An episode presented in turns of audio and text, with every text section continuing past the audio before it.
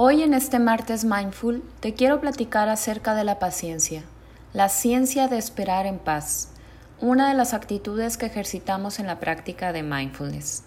En el ritmo tan acelerado del mundo en el que vivimos, experimentamos impaciencia muchas veces en un día. Vivimos con una prisa interna, pensamos que tenemos que hacer y hacer todo el tiempo, que cuando pensamos en parar, en hacer altos, en esperar, descansar, observar, pensamos que estamos perdiéndonos de algo. Cuando vamos en automático experimentando impaciencia, lo que vamos haciendo es en realidad reprimirla. Nos la vamos aguantando y estas sensaciones se van acumulando en nuestro cuerpo.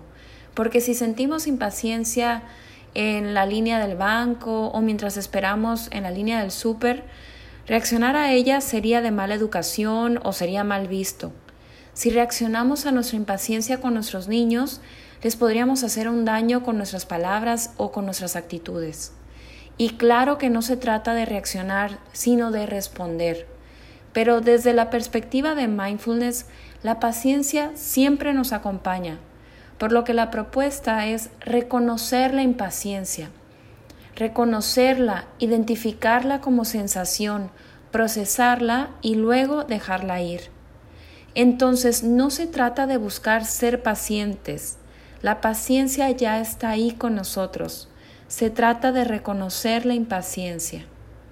Cuando entrenamos nuestra mente con mindfulness, cultivamos la paciencia, porque estamos habitando en ella.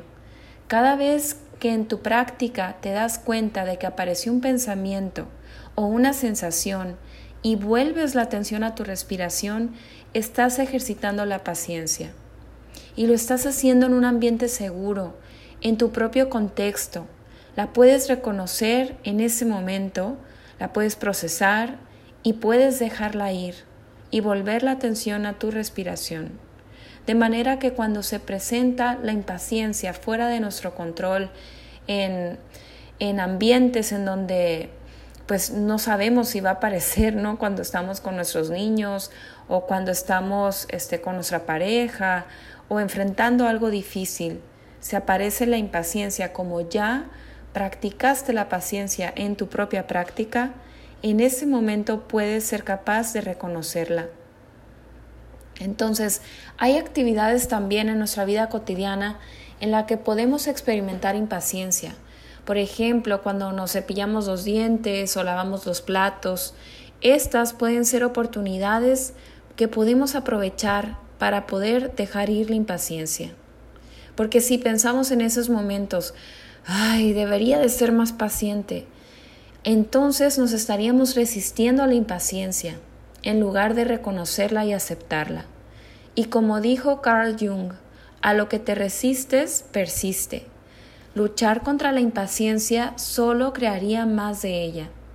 En lugar de hacer esto, la propuesta de mindfulness es identificar la sensación, procesarla y luego dejarla ir. Espero que esto te haya servido, te mando un abrazo y espero verte pronto.